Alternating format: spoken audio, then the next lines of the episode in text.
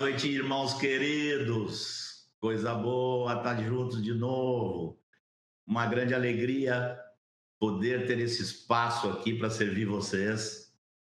Uma grande alegria saber que vocês estão conosco todas as semanas, muita gente acompanhando ao vivo.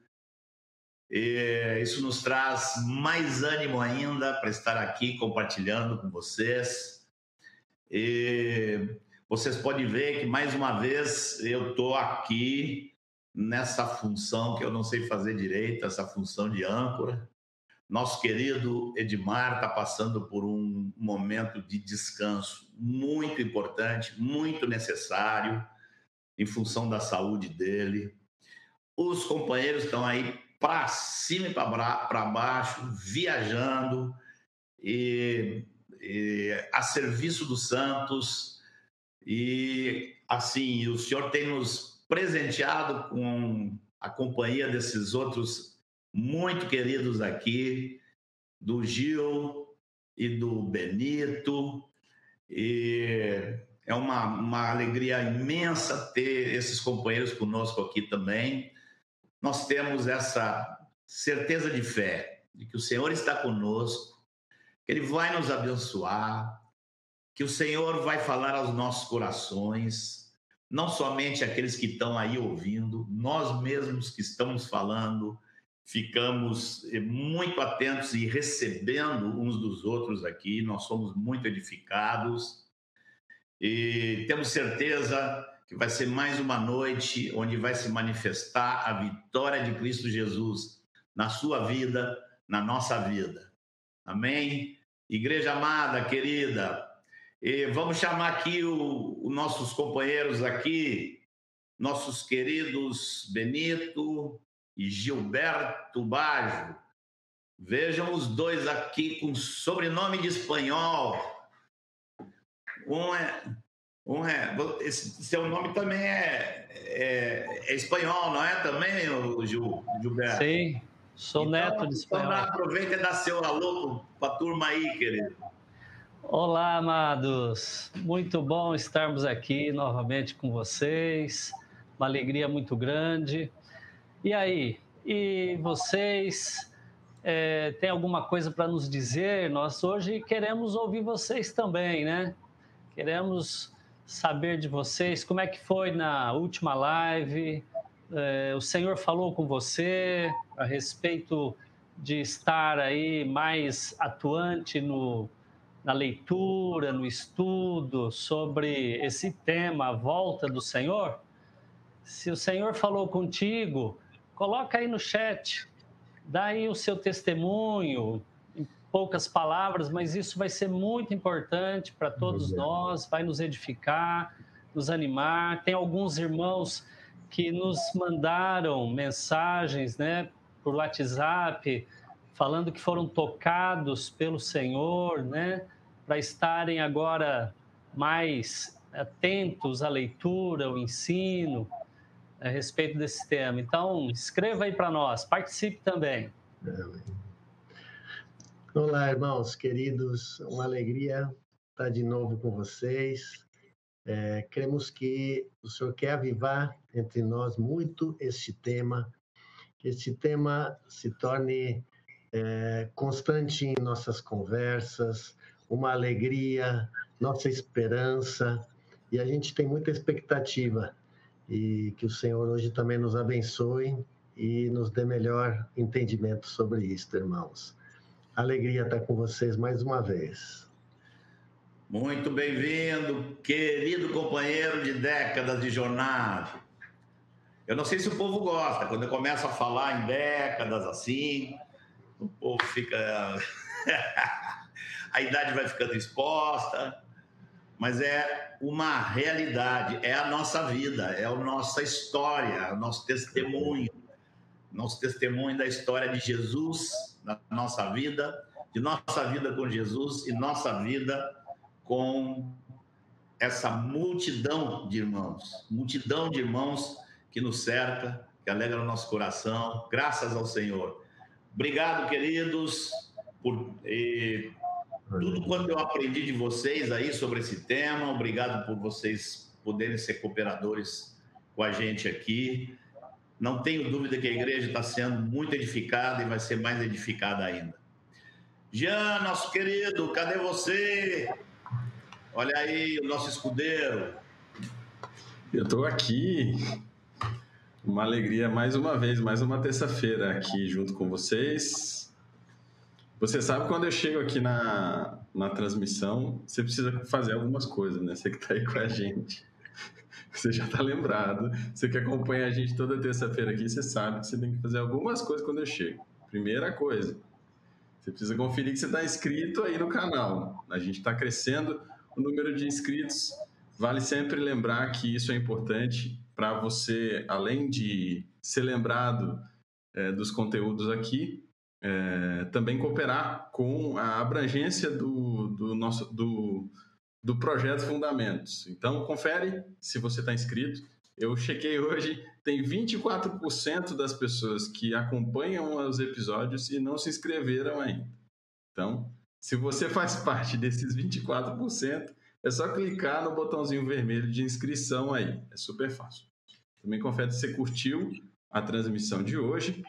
E eu quero agradecer, porque na última, na última lição, na última terça, nós tivemos um volume de comentários muito maior. Então, você que comentou na live, na última transmissão, muito obrigado pelo seu comentário. Isso também ajuda o conteúdo a ser divulgado, tá? É, além disso, você sabe que você precisa convidar os irmãos. Então, manda o link da live lá nos grupos a turma que usa o Instagram é, faz uma postagem lá é, para avisar a, os irmãos que utilizam, enfim, eventualmente até quem se interesse pelo tema que não esteja vinculado a nós aí para vir para a nossa transmissão aqui.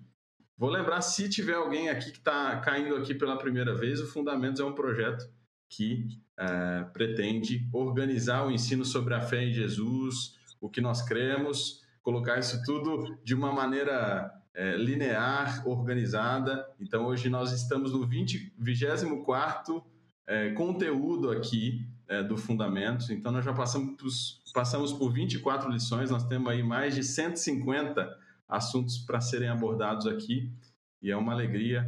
É, esses assuntos estão blocados em ciclos. Então, nós já passamos pelo primeiro ciclo, pelo segundo ciclo, estamos nós entramos no terceiro ciclo, a segunda lição desse ciclo de ensino, tá? Então, é um, se você chegou aqui pela primeira vez, é um prazer ter você aqui com a gente e a gente espera que essa transmissão é, te ajude a entender um pouco mais sobre a volta de Jesus, que é o nosso tema de hoje. É, amém, amém. E, Jean, você estava falando aí e lembrando os irmãos, né, que são 150 assuntos. E, eu me lembro que no ano passado, como, quando se começou a falar que havia uma variedade tão grande de temas que tinham que ser tratados, né? Sim. E como nós nós temos somos historicamente eh, temos repetido que não precisa conhecer a, a Bíblia eh, as 1.200 páginas da Bíblia, né? Que são, na verdade, são poucas coisas e tal. Só que eh, eu me lembro na época eu comecei a estranhar, porque parece que os irmãos eh, pensavam que poucas coisas era pouquíssimas coisas, né? e, e, alguns se assustaram quando ouviram assim, 150. E hoje de manhã é, no início da tarde, quando eu estava tomando algumas notas sobre as coisas que eu posso cooperar hoje aqui nessa, nessa live, me veio isso à mente. Me veio perguntar para os irmãos assim, para todos, se você acha estranho que se fale 150, 160 temas, eu te perguntaria quantos anos você estudou só na escola primária, só no primeiro grau, Quantos anos para você fazer? bom, na minha época era primário e ginásio. Já mudou tanto que eu nem sei direito como é que é hoje. Mas quantos anos dentro de uma faculdade para aprender o quê? Para aprender a ter sucesso nas coisas terrenas, que também necessitamos batalhar também. Mas se para ter sucesso nessa na, na vida terrena, vida profissional, estamos dispostos a 12, 15, você vai juntar mestrado e doutorado, vai há 20 anos estudando, cursos, especializações. O que, que são 150 lições que duram aqui duas horas? Isso eh, não é essa palavra para repreender ninguém. Pelo contrário, é para dizer para você que o que nós buscamos aqui é nós estarmos e nós ajudarmos vocês a estarem também capacitados para sermos aprovados pelo Senhor, para termos uma vida que agrade ao Senhor, que ao final da nossa vida nós saibamos que ela valeu a pena de ponta a ponta ela valeu a pena completamente, porque ela foi dada para o Senhor por inteiro. E quero animar você. Você deve ver esse livro grosso aqui, esse livro de 1.200 páginas, não como, ah, esse livro está grande demais. Eu, eu às vezes no passado eu achava, nossa, 1.200 páginas é coisa demais. Hoje eu digo, como é que Deus conseguiu botar em 1.200 páginas o conselho que ele tinha dele todo para nós? E para é, centenas, séculos, milênios de vida na Terra o senhor botou tudo dentro de um livro só aqui, juntou uma biblioteca, é claro, são 66 livros, não é um. Mas é uma maravilha nós temos esse livro à disposição e uma grande alegria buscar compartilhar com os irmãos aquilo que é, vamos dizer assim, o mais gritante nesse livro, o que nos grita aos ouvidos.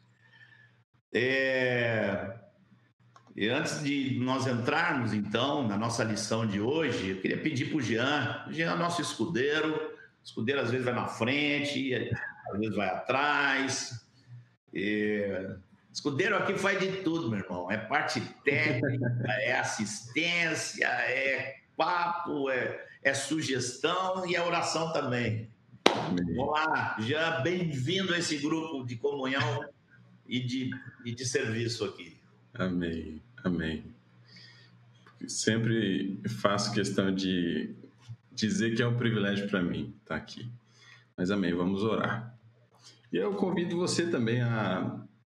A gente ora tanto assim, né? É que esse tempo não seja um tempo protocolar. Ora aí também, junto com a gente, para que o Senhor prepare o nosso coração aí. É, a gente está usando essa tecnologia aqui a serviço do reino de Deus. Então, que esse espaço seja um tempo para Deus corrigir, edificar e nos dar mais esperança na nossa salvação eterna. Mas vamos, ora aí junto com a gente.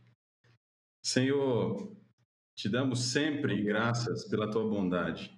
Nós estamos cercados da tua misericórdia, do teu favor, da tua bondade por nós. E nós cremos que essa conexão aqui essa possibilidade de, de nos conectar com irmãos que estão queridos irmãos que estão às vezes estão longe é mais uma prova da tua misericórdia e bondade para conosco. E eu peço ao Senhor, prepara teu Espírito Santo, prepare o nosso coração e também nos dá graça aqui a todos, ao Benito, ao é, Marcos, e também ao Gil, que vão compartilhar conosco aqui, que o Senhor produza nesse tempo o que o Senhor tem no seu coração, Senhor, entre nós. Edifica-nos todos, por favor, em nome de Jesus.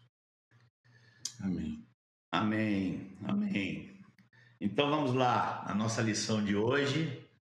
Começamos lembrando rapidamente a nossa lição, a última lição. Né? Na última lição, é, o título já era um resumo né, da, a importância desse tema, da volta do Senhor, e também de como estudar o tema. Eu espero, queridos, mesmo no meu coração, que todos vocês fiquem contagiados. Essa verdade é grande demais. As, as, o cumprimento das profecias que faltam, apenas 20% das profecias feitas na Bíblia ainda não aconteceram, 80% delas já aconteceram. Então, não, não sei por que duvidaríamos que os outros 20% eh, venham a acontecer e já estamos muito perto deles e muitos cada dia acontece mais sinais se cumprindo, né? Então nós realmente esperamos, eu espero muito que assim como o Senhor tomou meu coração com esse tema, e o Senhor tomou o coração dos meus companheiros aqui com esse tema, que o Senhor tome o seu coração com esse tema também. E esse foi nosso objetivo na última lição. Nós falamos ali de oito itens, oito eh, motivos pelos quais esse tema é um tema importante. E eu estou lembrando aqui de um, não sei se eu contei na última, na última lição, na última live, não sei se eu contei, mas estou lembrando aqui de um irmão amado de outro país. Talvez em algum momento a gente consiga trazê-lo aqui, mas um irmão que esteve passando, um irmão casado, com filhos, os filhos já chegando, já estavam chegando na adolescência à época.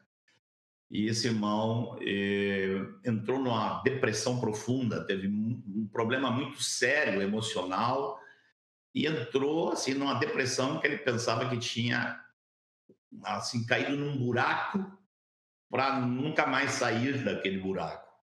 E você sabe qual foi o remédio que Deus usou? Deus começou a mostrar a ele, começou, ele teve acesso a ensino sobre esse tema, começou a compreender esse tema, o coração dele foi enchendo, foi enchendo e a depressão simplesmente foi embora. Não é uma maravilha? Eu posso dizer para vocês que assim, me voltar para esse tema principalmente no ano de 2016, é uma marca na minha jornada pessoal com Deus. Eu espero que seja na tua vida também.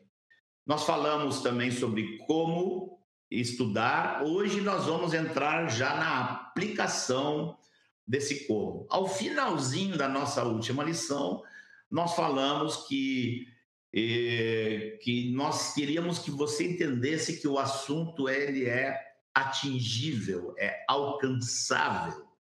Não é? Você não vai entender todas as minúcias, você não vai eh, poder entrar em qualquer discussão desse mundo de discussões que as pessoas pegam versículos e querem e, detalhar minúcias, mas você vai sim entender o tema, a importância do tema, você vai entender a sequência dos eventos.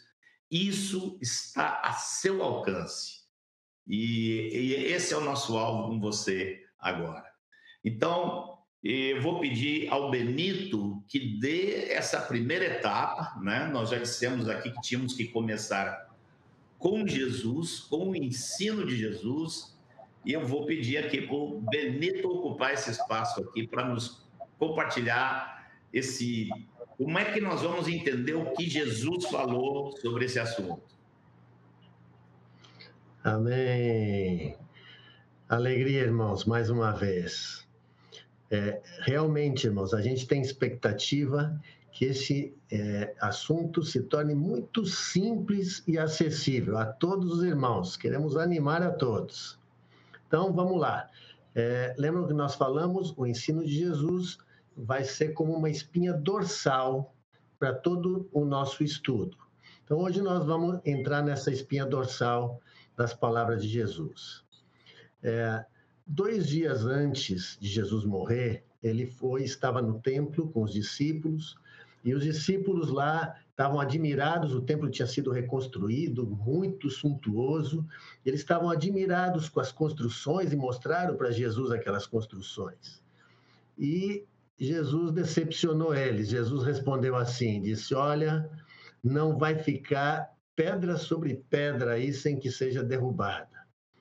Isso mexeu com os discípulos, e aí depois eles foram para o Monte das Oliveiras, e quando chegaram lá, os discípulos perguntaram a Jesus, disseram: Senhor, quando vai acontecer isso? E que sinal haverá da tua vinda e da consumação dos séculos?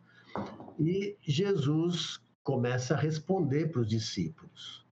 Jesus começa a responder, como a gente disse, de forma clara e direta, sem usar figuras, o que aconteceria até a sua vinda.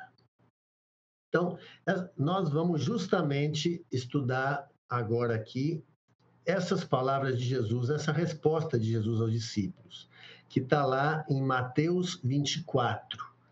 Aparece também em Marcos 13 e Lucas 21.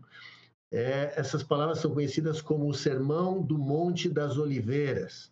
Não confundir com o Sermão do Monte que está lá em Mateus 5, que dá, Jesus dá orientações práticas para a vida dos discípulos. Aqui Jesus os adverte, já são os dois últimos dias de vida dele, e Jesus os ensina a respeito da sua volta. A gente vai, assim, hoje tomar por base o capítulo 24 de Mateus, não vamos usar Marcos e Lucas, por questão mais de didática. E vamos identificar ali, irmãos, seis momentos nessa cronologia que Jesus dá com os sinais e acontecimentos que Jesus descreve que vão acontecer é, em cada um desses momentos. Vai ser muito bom que a gente tenha, os irmãos é, tenham familiaridade com esses momentos, memorizem, porque depois os demais ensinos todos nós vamos buscar encaixar nesse ensino de Jesus. Lembram a tampa do quebra-cabeça? Que vai ser um guia que vai nos ajudar a montar. Ah, Antes, ainda queremos dizer, irmãos, que também nosso foco não vai ser bem a cronologia, porque a gente vê que a preocupação de Jesus era preparar os discípulos, não era satisfazer a curiosidade deles. Então, também nosso foco vai ser esse. Então, eu vou fazer um panorama rápido dessa cronologia e depois é, Gil e Marcos vão calcar um pouco mais esses sinais e as advertências que Jesus traz nesse capítulo também. Então, Mateus 24, de 1 a 31. Do versículo 1 até o 3, é, acontece aquilo que eu mencionei agora. Estava lá Jesus no templo, o comentário dos discípulos e a resposta de Jesus e a pergunta que os discípulos fizeram. E Jesus começa a responder a partir do versículo 4. Então vamos ler agora Mateus 24, de 4 a 6. E ele lhes respondeu: Vede que ninguém vos engane, porque virão muitos em meu nome dizendo: Eu sou o Cristo, e enganarão a muitos. E certamente ouvireis falar de guerras e rumores de guerras. Vede, não vos assusteis, porque é necessário assim acontecer, mas ainda não é o fim. Este é o primeiro momento que a gente identifica aqui no relato de Jesus. Em cada um desses momentos, a gente vai procurar dar um nome que facilite essa identificação. Então, nós vamos pegar aqui aquela última expressão de Jesus, ainda não é o fim. Vamos chamar esse momento de ainda não é o fim. Esse é um momento inicial desse processo que se aproxima do fim. A gente não pode definir exatamente é, quando começou, ou quando começa, ou quando termina. Porque Jesus aqui dá algumas características e sinais que já percebemos que estão presentes hoje, já acontecem hoje e seguem acontecendo, e a gente vê que Jesus avisa que vão se intensificar alguns desses à medida que o tempo se aproxima. Então, a gente vai chamar esses sinais, na nossa linguagem aqui, de sinais crescentes ou progressivos ou presentes, atuais, para diferenciar de outros que depois Gilberto vai destacar um pouquinho melhor com a gente. Então, Quais foram os sinais e advertências nesse primeiro momento que a gente vê aí? Então a gente vê que Jesus disse: haverá guerras, rumores de guerras e revoluções. Em Lucas fala a palavra revoluções. Jesus anuncia que haverá tensões e conflitos entre as nações. E, e dentro das nações, uma revolução, uma tomada de poder. É, isto já é algo que, como eu disse, já vem acontecendo ao longo dos séculos, desses últimos séculos, e vai seguir acontecendo. E Jesus diz: ó, oh, não se assustem, será assim. E ele depois ele volta a repetir que isto acontecerá. Eu não vou comentar muito cada um desses itens, porque a gente só quer dar um panorama mesmo. Mas isto vocês podem ir desenvolvendo nas conversações entre vocês. O outro sinal que Jesus traz aqui é: vede que ninguém vos engane. Uma advertência. Surgirão falsos cristos e enganarão a muitos. Esta também será uma repetida advertência de Jesus que haverá enganos, e enganos chegando à igreja. Então, também não vou me aprofundar que Marcos vai falar sobre esse assunto. Por enquanto, vamos ficar com isto.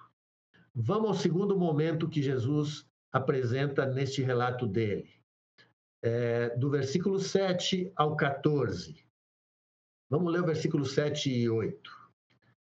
Porquanto se levantará nação contra nação, reino contra reino, e haverá fomes e terremotos em vários lugares.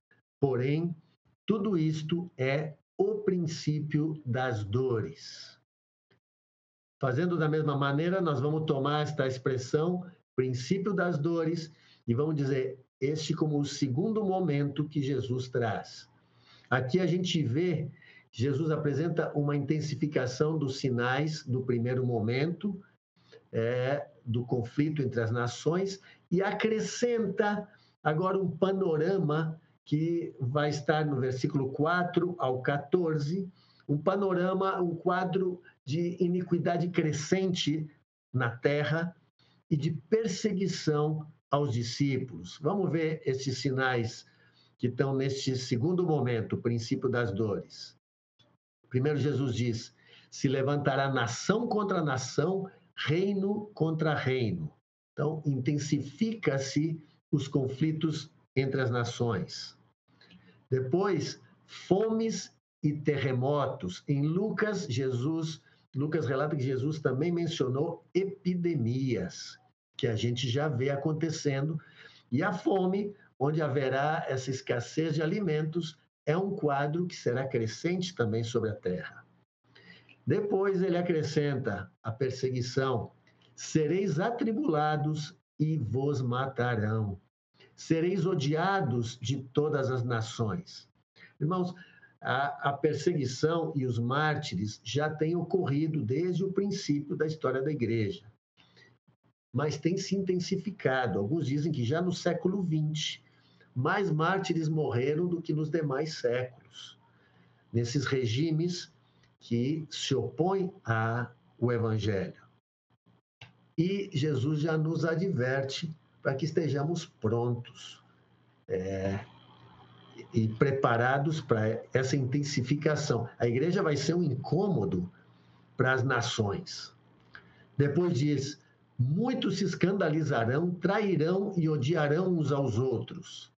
Esta é uma clara menção à apostasia que Paulo também menciona em Tessalonicenses, onde, à medida que a coisa aperte, os que não são verdadeiros cristãos tropeçarão e eles mesmos se levantarão contra seus próprios é, não irmãos, né? Os que se diziam, eles se diziam seus irmãos. Depois, novamente, Jesus adverte quanto ao aparecimento de falsos profetas. Notem a preocupação de Jesus em advertir para a igreja e que enganarão a muitos. Jesus fala: a iniquidade, a iniquidade se multiplicará, é o que vemos hoje, assustadoramente. O pecado não só sendo é, avançando, mas a aprovação do pecado no meio da sociedade. Depois, a, a terrível advertência do esfriamento do amor, que também vemos à medida que os homens se tornam cada vez mais egoístas e cruéis. E mas temos aqui, por fim, uma, uma, um sinal, uma marca que demonstra que a igreja vai estar ativa nesse tempo. O evangelho do reino será pregado a todas as nações. Todos esses sinais, irmãos, a gente ainda os, os coloca aqui como sinais esses crescentes, porque já estão presentes e seguirão acontecendo, e alguns deles se intensificando à medida que se aproxima do fim. Por fim, irmãos, por fim não. Vamos agora então ao terceiro momento é, nesse relato de Jesus. Esse terceiro momento, a gente começa ali no versículo 15 até o 28. Vamos ler alguns desses textos. Versículo 15. Quando, pois, virdes o abominável da desolação de que falou o profeta Daniel no lugar santo, quem, quem lê entenda. Então, os que estiverem na Judéia, fujam para os montes. Quem estiver sobre o eirado, não desça tirar de casa alguma coisa. E quem estiver no campo, não volte atrás para buscar a sua capa. Porque nesse tempo haverá grande tribulação, como desde o princípio do mundo até agora não tem havido e nem haverá jamais. A gente vai chamar esse terceiro momento de grande tribulação, que é a expressão que Jesus usou ali.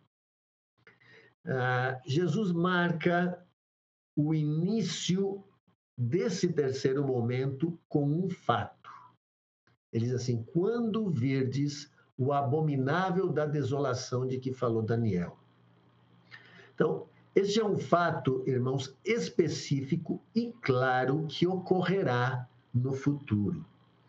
Por isso, aqui já é um sinal diferente dos outros que já vão acontecendo ao longo dos anos. Este fato vai ser bem pontual e notório. Por isso, a gente já vai chamando esse tipo de sinal de sinal marcante. Este é um sinal marcante que inicia este terceiro momento. A gente vai estudar um pouco mais sobre isso é, mais adiante, mas por enquanto vamos dizer apenas que esse é um evento que se refere quando o anticristo se manifestar na metade da sua manifestação. As nações ao redor de Israel vão sitiar Jerusalém e vão ocupar. O anticristo vai fazer cessar o sacrifício diário no templo e se assentará e profanará o santuário. Esta é a, abominar, a abominação desoladora que Daniel fala. A gente vai estudar essas coisas mais detalhadamente quando formos lá para Daniel e quando vermos outros textos que relatam a manifestação do anticristo. É, por enquanto, vamos falar apenas isto. O que ocorrerá, então, nesse período, nesse momento da grande tribulação? Jesus dá é, alguns sinais e advertências. Jerusalém será sitiada, ocorrerá o que eu citei, o abominável da desolação, o sacrifício diário vai ser interrompido e o templo profanado. Haverá grande tribulação como nunca antes nem depois. Os judeus serão mortos e levados cativos para todas as nações. Serão dias de vingança e ira contra Israel. Depois, quando estudarmos mais adiante outros textos, vocês vão ver que esta tribulação alcança também a igreja.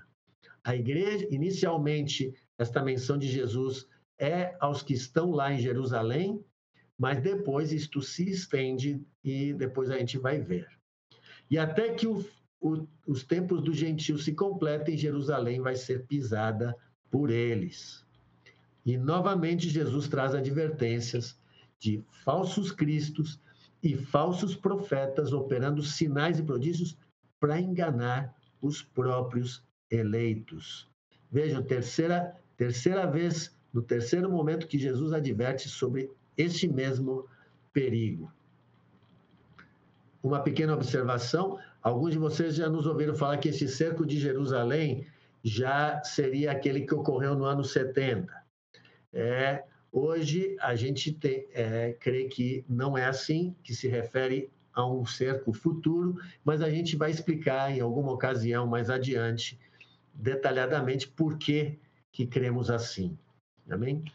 Então, a gente já viu esses três primeiros momentos. Agora vamos ao quarto momento que Jesus relata.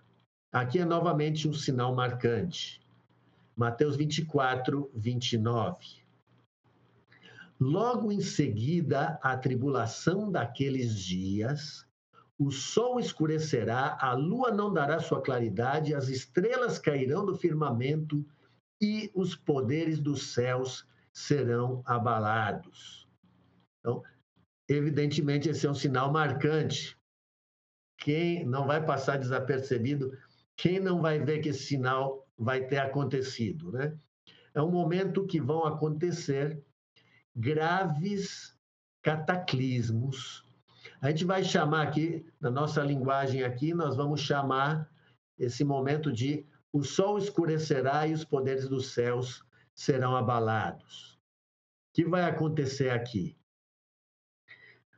Vão ocorrer graves cataclismos e fenômenos naturais assustadores. Imaginem o sol escurecendo, a lua escurecendo, estrelas caindo, certamente meteoros caindo sobre a terra. E Lucas fala dos mares revoltos e diz que as nações vão ficar em angústia e haverá homens que desmaiarão de terror pela expectativa das coisas que sobrevirão ao mundo. Será um momento terrível. Os poderes dos céus serão abalados, Jesus diz. A gente vai tratar disto também um pouco mais sobre adiante, mais adiante, mas a gente só vai mencionar que isto é já o início do derramamento da ira de Deus sobre a terra.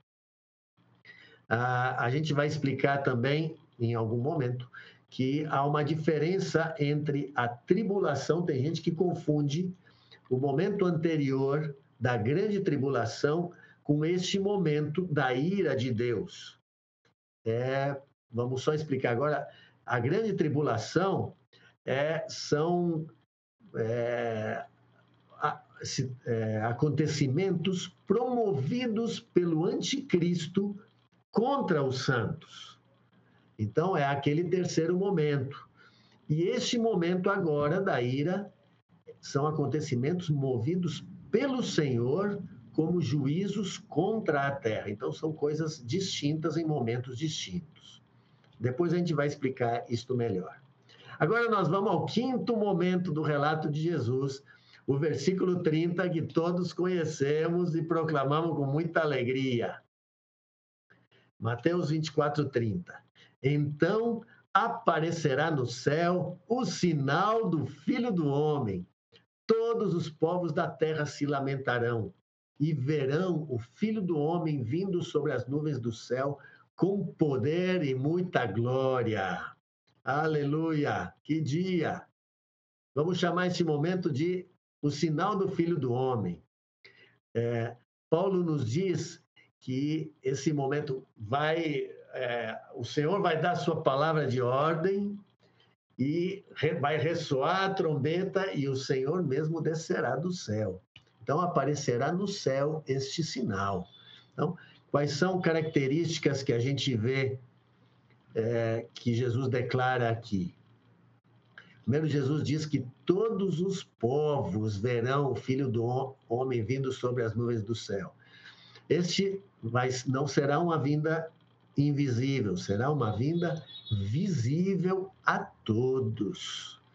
Depois, ele vem com poder e glória não vem mais como o carpinteiro pobre de Nazaré, vem como rei para reinar, para julgar, o que nós falamos de Jesus na semana passada. Os povos da terra, nesta hora, estarão aterrorizados e se lamentarão, mas os discípulos se regozijarão, como dizem Lucas, porque a sua redenção está próxima. E por fim, nesse panorama que a gente quer trazer aqui a vocês, vem o sexto momento que Jesus traz aqui, finalmente, Mateus 24, 31. Diz assim: E ele enviará os seus anjos com grande clangor de trombeta, os quais reunirão os seus escolhidos dos quatro ventos de uma a outra extremidade dos céus. É, vamos chamar esse momento de a reunião dos escolhidos. Este é propriamente o arrebatamento. E o que acontecerá? Acontecerá o que o texto disse. Ele vai enviar os seus anjos para reunir seus escolhidos. Todos a uma nos reuniremos nos ares. Os mortos em Cristo, que já morreram, vão ressuscitar primeiro, e depois os que estiverem vivos serão transformados e todos nos encontraremos com o Senhor nos ares. Aleluia! Bem, irmãos, é, este, então, é o panorama. Eu vou fazer agora um pequeno resumo para ajudar a nossa memorização. Precisamos que todos estejam com isso bem afiado, tá bem? Então, vamos, vamos fazer um resumo aqui? Vamos botar na tela um, um resumozinho para vocês. Primeiro momento. Se, se vocês puderem, cada um aí na sua casa, repete comigo, ó. Primeiro momento, ainda não é o fim. Segundo momento, princípio das dores. Terceiro momento, a grande tribulação. Quarto momento, o sol escurece e os poderes dos céus são abalados. O quinto momento, o sinal do Filho do Homem. E o sexto momento, a reunião dos escolhidos. Aleluia. Só antes de passar a palavra a Gil, vou fazer uma pequena observação. Percebam, irmãos, que já neste ensino de Jesus, o arrebatamento, o sexto momento só ocorre depois da grande tribulação. Portanto, irmãos, já começamos a perceber que os santos estarão presentes na tribulação. Não vamos aprofundar o assunto aqui, porque a gente vai querer depois juntar com o restante do ensino e vamos ter uma lição específica sobre isto. Amém? Ah, Gil, é, segue marcando esses temas aqui com os irmãos. Valeu! Muito bom, muito bom, viu? Uma bênção. É, eu queria falar aqui, na verdade, fazer um resumo a respeito dos sinais. É, os discípulos chegaram para Jesus e pediram a ele sinais, e a gente vê Jesus em Mateus 24 dando vários sinais. E, e, tem pessoas que hoje vivem de sinais, né? Tem pessoas que qualquer coisa que acontece, ah, é um sinal, isso é um sinal, ah, tem um eclipse lunar, então já acho que vai acontecer um monte de coisa. Não é bem assim. Nós temos que entender que os sinais eles são divididos praticamente em dois grupos. É, o primeiro grupo são sinais atuais que estão acontecendo e vão aumentando, vão progredindo à medida que nós nos aproximamos da volta do Senhor. Então, nós aqui temos chamados esses sinais de sinais crescentes ou progressivos. Né? Eles vão se repetindo, vão progredindo, vão crescendo mas eles não são conclusivos. Já os sinais do outro grupo, nós é, chamamos esses sinais de futuros e únicos. Esses são sinais que nós dizemos serem marcantes e pontuais, ou seja, eles são inconfundíveis e eles ainda não aconteceram. Quando acontecerem, nós vamos saber, como o Benito já citou aí. Então, eu quero, na verdade, fazer aqui um resumo a respeito dos sinais, separando quais sinais são os sinais atuais e crescentes, mas não conclusivos, tá? São progressivos. E depois nós falaremos dos outros sinais que esses são sim marcantes, né? E então começando aí sem demora, é, os primeiros sinais atuais e crescentes são as guerras e rumores de guerras. Todos esses sinais que nós vamos falar aqui, é, na verdade, são repetições do que Jesus já mencionou aí em Mateus 24. Então, guerras e rumores de guerras. Essas guerras, rumores de guerras, eles acontecem durante toda a história, né? Da, da humanidade, vamos dizer assim, da igreja para cá, desde que ela surgiu, esses dois mil anos, tiveram muitas guerras e rumores de guerras. Eu acho que o período mais marcante foi o período das duas grandes guerras mundiais. Né? A Primeira Guerra foi de 1914 até 1918 e a Segunda Grande Guerra de 1939 a 45. Depois, dois anos depois, começou a chamada Guerra Fria entre os Estados Unidos e a extinta União Soviética, foi até 1991, né? E ainda existem, até hoje existem guerras localizadas, né, e rumores de guerras mas elas não concluem nada.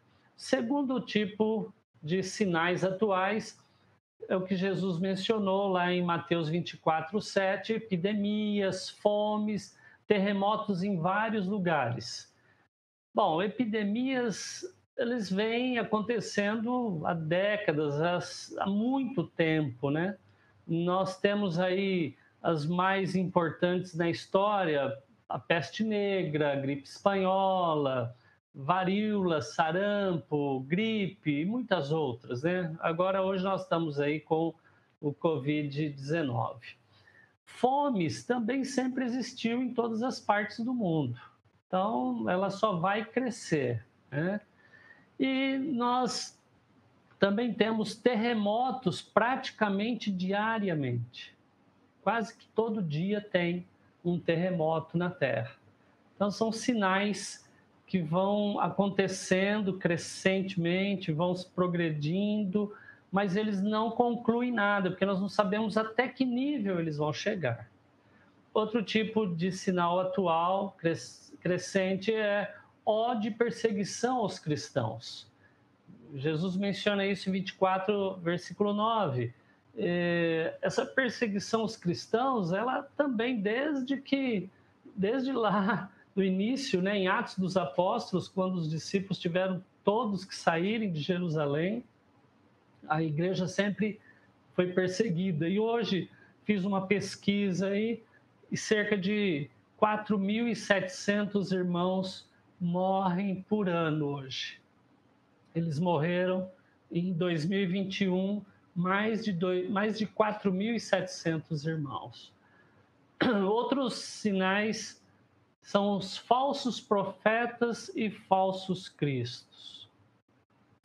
Não dá para a gente mencionar quantos falsos profetas existem hoje, por causa das redes sociais. Quantas pessoas nas redes sociais hoje estão distorcendo a palavra do Senhor, né? São falsos profetas. E a gente vê também hoje uma manobra no mundo todo para se criar uma religião só no mundo, né? Uma religião global e que realmente é, não tem nada a ver com o evangelho que nós conhecemos e pregado, anunciado por Jesus. Outros sinais atuais, Jesus menciona é a multiplicação da iniquidade. E realmente a iniquidade vai aumentando ano após ano. A gente vê, e o assim, que nos causa mais horror é que a iniquidade está crescendo dentro da igreja. Né? O mundo entrou na igreja. E a gente vê então um esfriamento, uma permissividade, coloca-se a, a felicidade do homem acima da vontade de Deus, e nós vemos um esfriamento do amor ao Senhor e do amor às pessoas. Todos isso são sinais crescentes.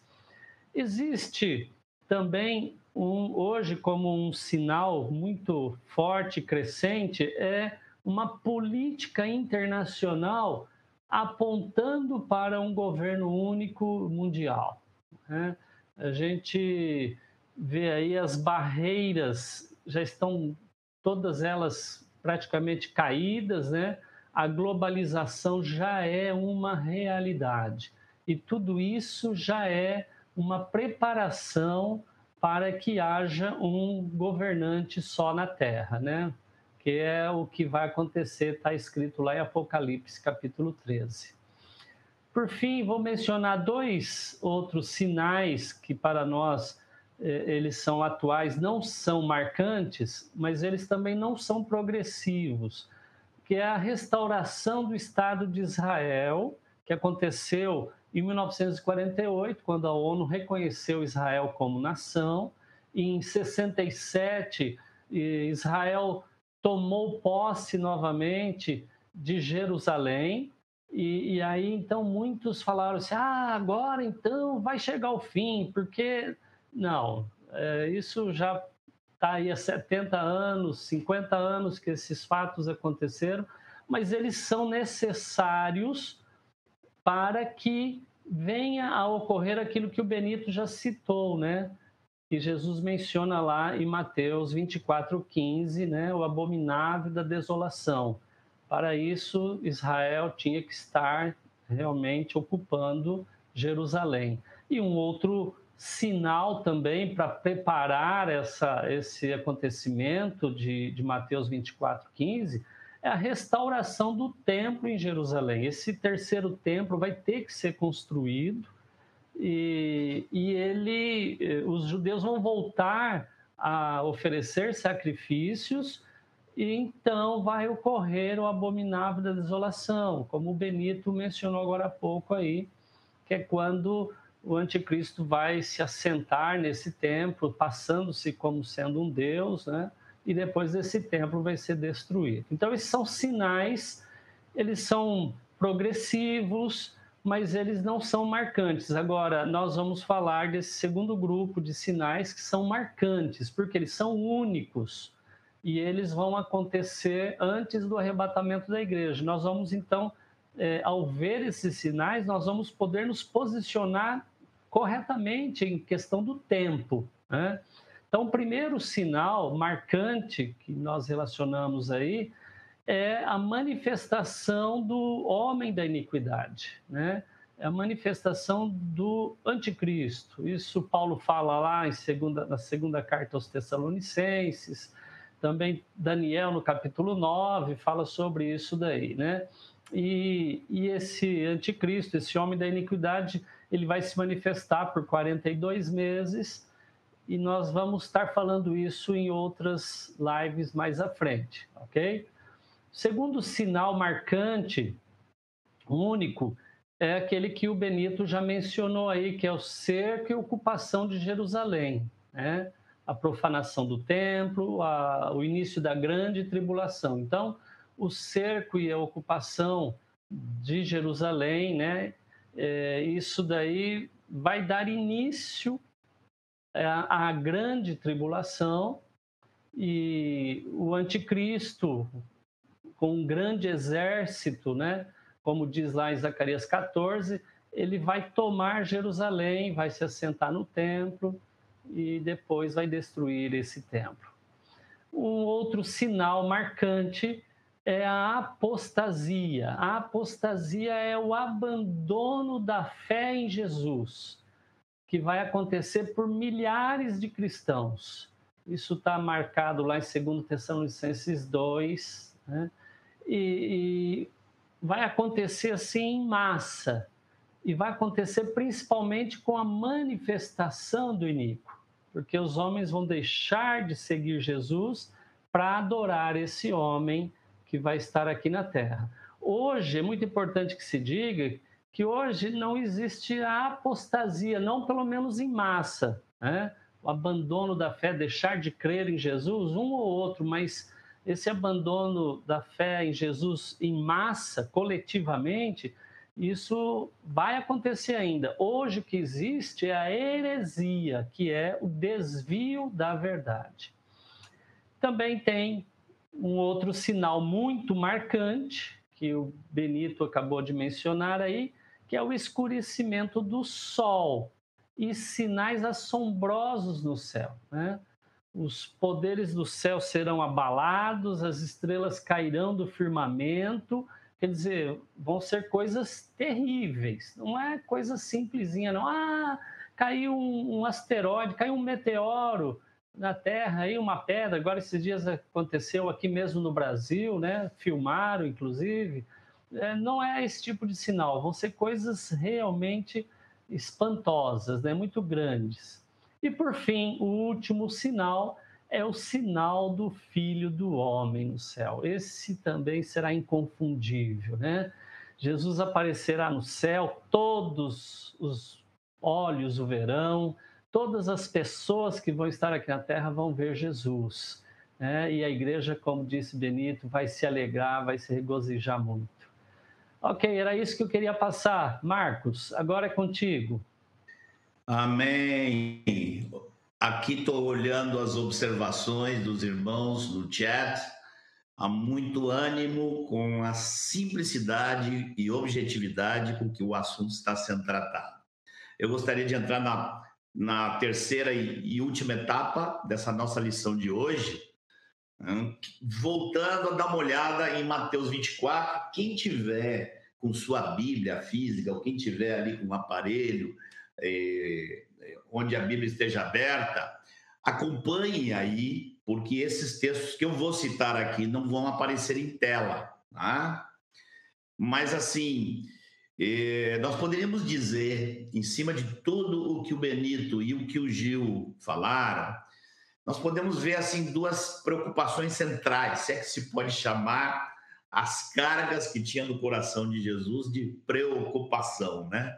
Essa palavra ela tem uma conotação que não, não sabemos se se pode aplicar a Cristo, mas assim, no sentido de a carga, a intenção de Jesus está focada não apenas em nos dar a cronologia dessas seis etapas que o Benito mostrou aqui com clareza, mas também toda a carga de advertência, de admoestação, e me parece que há duas coisas principais que Jesus está buscando eh, advertir os seus discípulos. Uma é se prepararem para momentos de perseguição, para momentos de dificuldades. Essa, isso está evidente, isso salta no texto.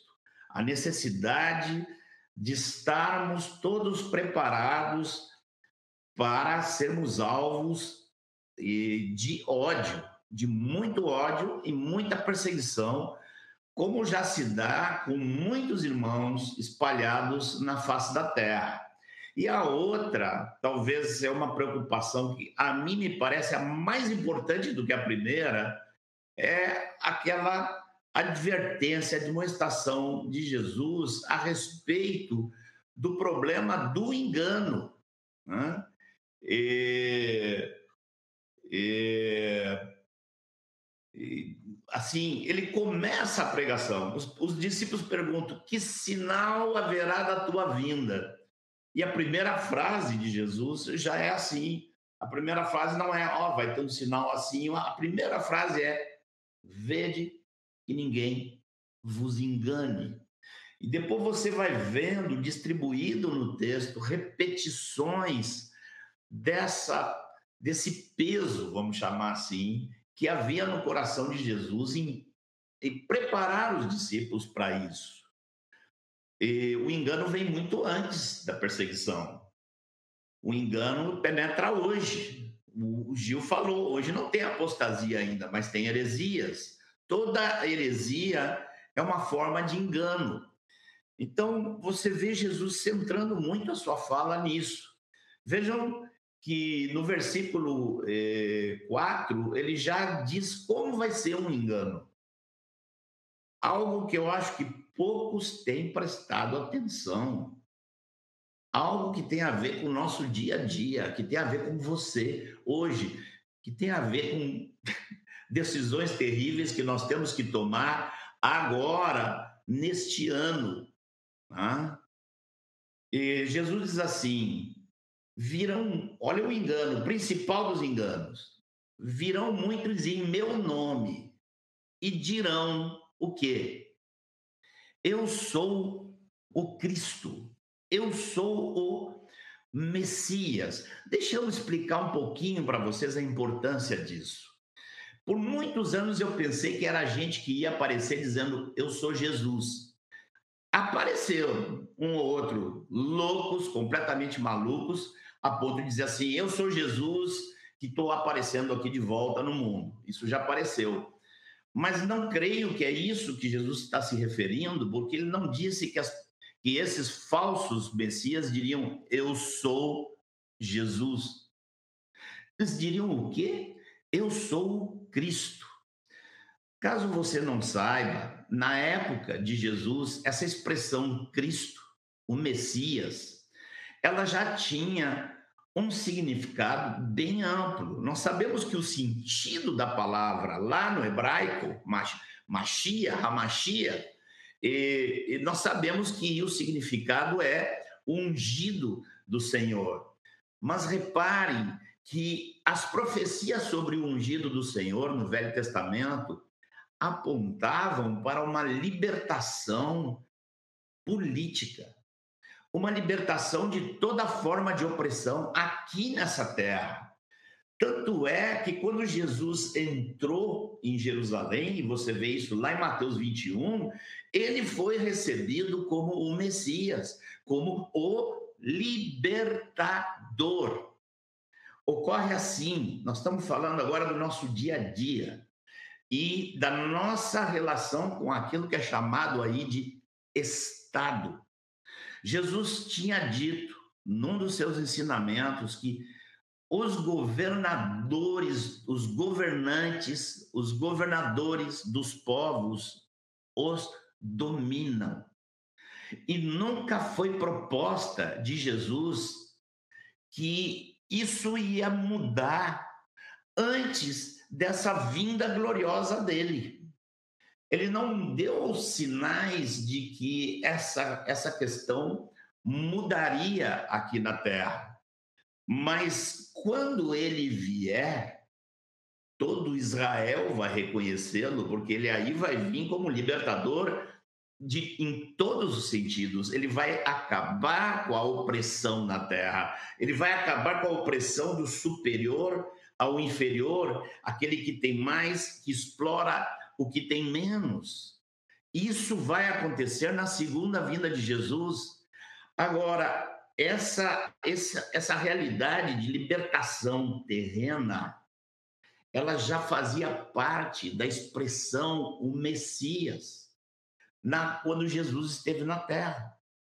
Então Jesus disse, não disse que haveriam homens que viriam dizendo eu sou Jesus, mas que haveriam homens dizendo eu sou o libertador.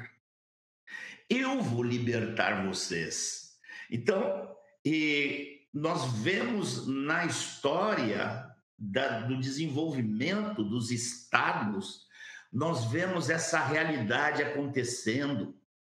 Vários falsos messias se levantaram, foram endeusados e depois se tornaram dez vezes piores do que aqueles que os antecederam. Espero que você esteja entendendo o que eu estou falando. O mais triste não é que eles tenham feito isso. O mais triste é que as ideias deles eram ideias todas assim recheadas de eh, perseguição à igreja, recheadas de ateísmo, recheadas de propostas que são verdadeiramente propostas anticristo, propostas que destroem a família, proposta que destrói a vida dentro do ventre da mãe. E essas propostas avançaram com o apoio dos próprios eleitos. Deixa eu contar para vocês aqui uma experiência que talvez vocês não saibam. Muitos ouviram eu falando lá em 2018 o voto naquele que é agora o nosso presidente. Deixa eu dizer para vocês, em 2016 e 2017, Deus me levou a estudar o assunto o máximo que eu pudesse. E ali em 2017, porque eu e minha esposa, nós há muitas décadas não, não votávamos, porque nós víamos que todo mundo defendia essas mesmas coisas, não havia ninguém no Brasil que não defendesse e, a, a, assim, a cessação da vida no ventre materno. Não havia ninguém que tivesse, nós estávamos gritando a favor da, da escola domiciliar e, e, e, os irmãos estavam com dificuldade de entender a, a, profundidade da erotização das crianças dentro das escolas. E aquilo apertava o nosso coração. Então, quando apareceu aí um candidato prometendo que lutaria contra essas coisas, eu digo, bom, finalmente vai ter em quem votar aí, não sei que louco é esse, mas está lutando contra o que nós lutamos. E eu me lembro que um dia eu estava no meu escritório, junto com a minha esposa, estávamos vendo uma, uma manifestação pública dele, desse que hoje é o nosso presidente. Ele disse diante de, das câmaras, disse diante de todo mundo, ele falou assim: Olha, meu nome, meu nome é. Aí citou o primeiro nome e citou o segundo. Você sabe que o segundo nome dele é Messias. E ele disse: Eu sou Messias. e, e depois citou o último nome dele. E eu me lembro que na hora eu virei para minha esposa e disse: acabou de perder meu voto e vou falar mal dele o que eu puder dentro da igreja. Ocorre que aquela foi a única situação que ele falou isso. E eu tenho quase certeza que a esposa dele, que tem outra ideia sobre quem é o Messias, eu penso que naquela noite ela mesma, ali no travesseiro, disse para ele: não fale mais isso, porque ele nunca mais falou disso. Irmãos, nós não temos outro libertador que não seja o nosso Senhor Jesus. Virão muitos dizendo: Eu sou o libertador de vocês. Esses são os falsos cristos. A palavra Jesus no versículo 11 repete sobre os falsos profetas, e fala, fala que enganarão a muitos. E no versículo 13, Jesus adverte: olha, eles vão dizer, está aqui o Cristo, está aqui o Cristo. Jesus diz: não acrediteis. Falsos cristos e falsos profetas vão aparecer e têm aparecido. Versículo 24, eles aparecem operando sinais e prodígios para enganar, se possível, aos eleitos. E lá no versículo 26, Jesus vai dizer, ele, assim, eles vão dizer, ele está no deserto, não saiais. Eles vão dizer, está no interior da casa, não acrediteis. Eu queria chamar a atenção de vocês para o versículo 25. O versículo 25 me, me, me transmite um Jesus que está dizendo assim: vocês estão me ouvindo? Vocês estão me ouvindo? Parece um pai, uma mãe que está dizendo, e eu vejo aquele coração de pai, de mãe, dizendo filho. Porque Jesus, nós vemos lá no versículo 25, Jesus falando dos falsos cristos e falsos profetas, e disse: Vede, vede que eu estou prevendo, eu estou prevendo. Preste atenção porque eu estou prevendo. Eu vou, tenho predito, tá? na linguagem mais clássica aqui. Então, nós temos Jesus nos mostrando os sinais, a, a, a, a sequência, né? nós temos e Gil nos mostrou bem claro aqui a diferença entre sinais que já estão acontecendo mas não definem, não definem, e, porque e, eles são progressivos, eles estão cre crescendo e alguns já aconteceram há décadas e Jesus ainda não voltou, não são sinais definitórios. Né? Nós vimos ele expondo os sinais que são marcantes, indiscutíveis, né? e nós vimos toda essa carga de Jesus, de que seu povo tivesse preparado. Preparado para quê? para sofrer pelo seu nome e preparado nas escrituras, no entendimento, preparados para não serem enganados. E então, e, e, e penso que temos tudo aqui de forma muito forte e muito simples. É uma alegria poder ter estado. Não sei se encerramos aqui essa parte da lição e já passamos adiante. Não sei se eu estou meio perdido, que vocês veem que eu não, sou, não sei se é âncora de coisa nenhuma, mas não sei se Benito, Gil querem tomar aí. Não sei se passo para Jean, não sei para quem que eu passo esse negócio aqui. Vai lá, Jean, entra aí. Muito bem, Marcos. Nós vamos passar agora para aquelas perguntas, né, que costumeiramente nós fazemos para serem depois trabalhadas, né, nas juntas, nos grupos caseiros, enfim, quando os irmãos estiverem aí juntos dos relacionamentos, poderem estar analisando, respondendo e acrescentando sobre isso. Então, Jean, você consegue colocar aí para nós? Vamos lá. Então, a primeira, você sabe identificar os seis momentos que Jesus menciona em seu ensino no Sermão do Monte das Oliveiras?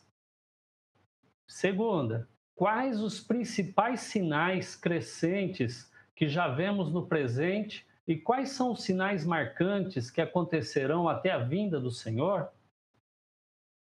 E a terceira, você está atento aos falsos cristos, falsos profetas e falsos ensinos que virão, se possível, para enganar aos próprios santos?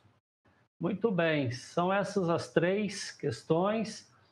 Agora nós vamos estar passando para o momento aí de ver algumas perguntas, né?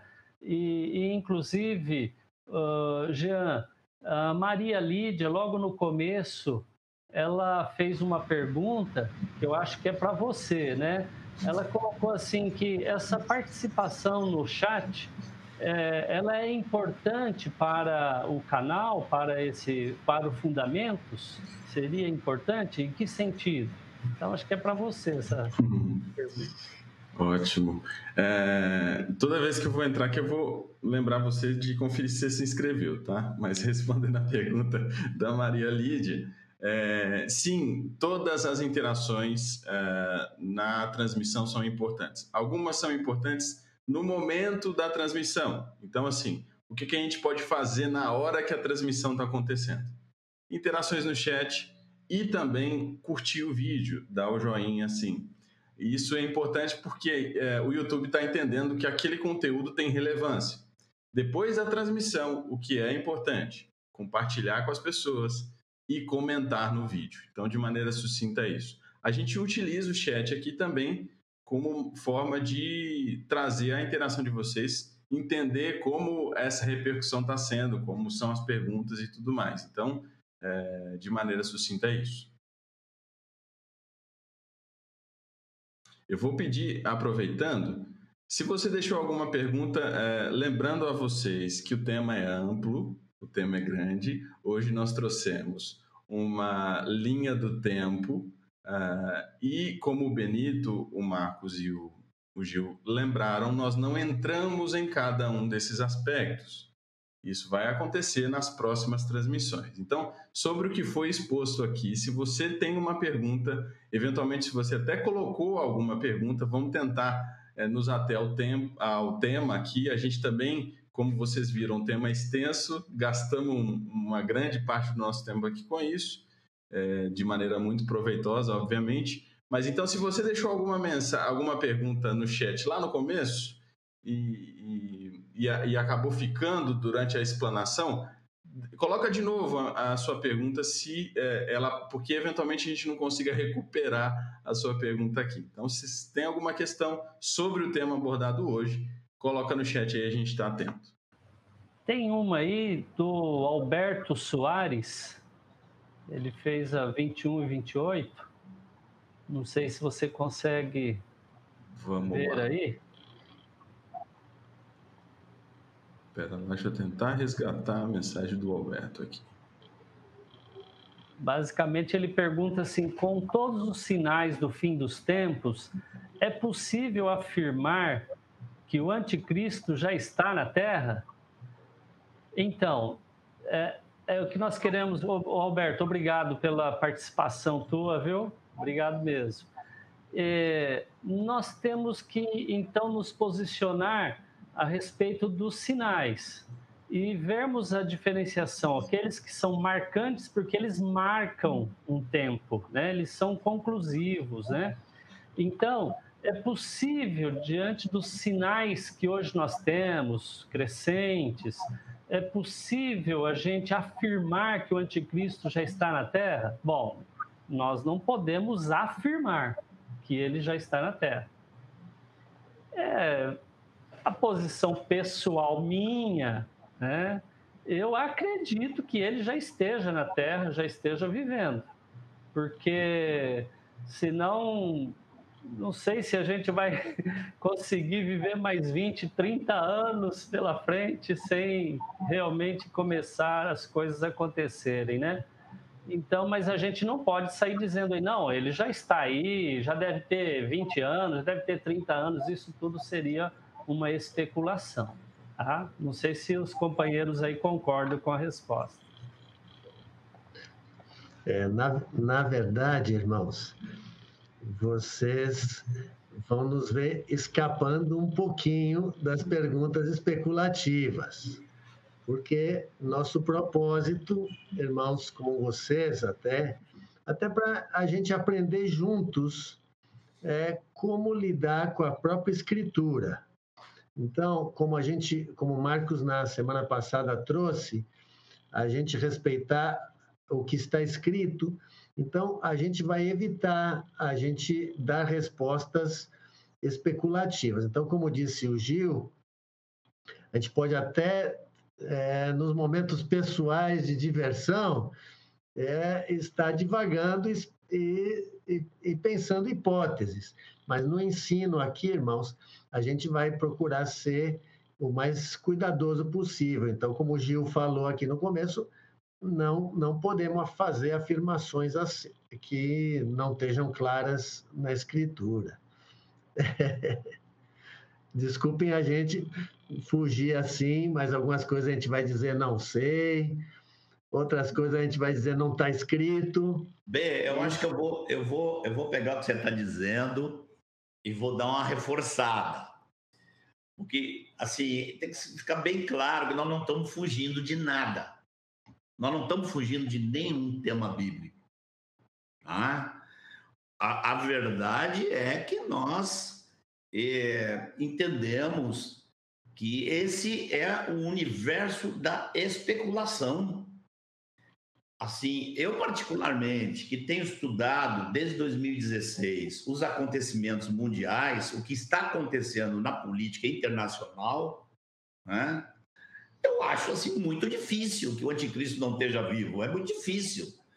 E se a volta do Senhor não estiver muito, muito próxima, irmãos, o preparo vai ter que ser muito maior, porque e, talvez os irmãos não tenham noção do para onde nós estamos indo, a menos que Deus intervenha de forma muito, muito inédita, como fez na época da reforma.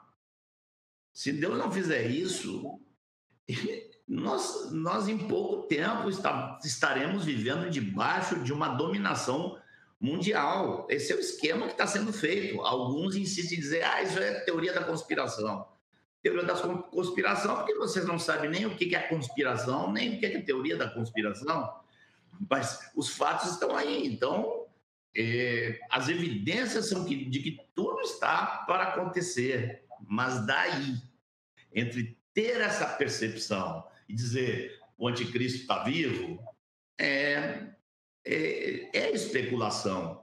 Né? E nós não, não estamos fugindo de um assunto, nós estamos realmente evitando e, e não querendo entrar nas questões de especulação. Né? E onde é que vai estar o anticristo?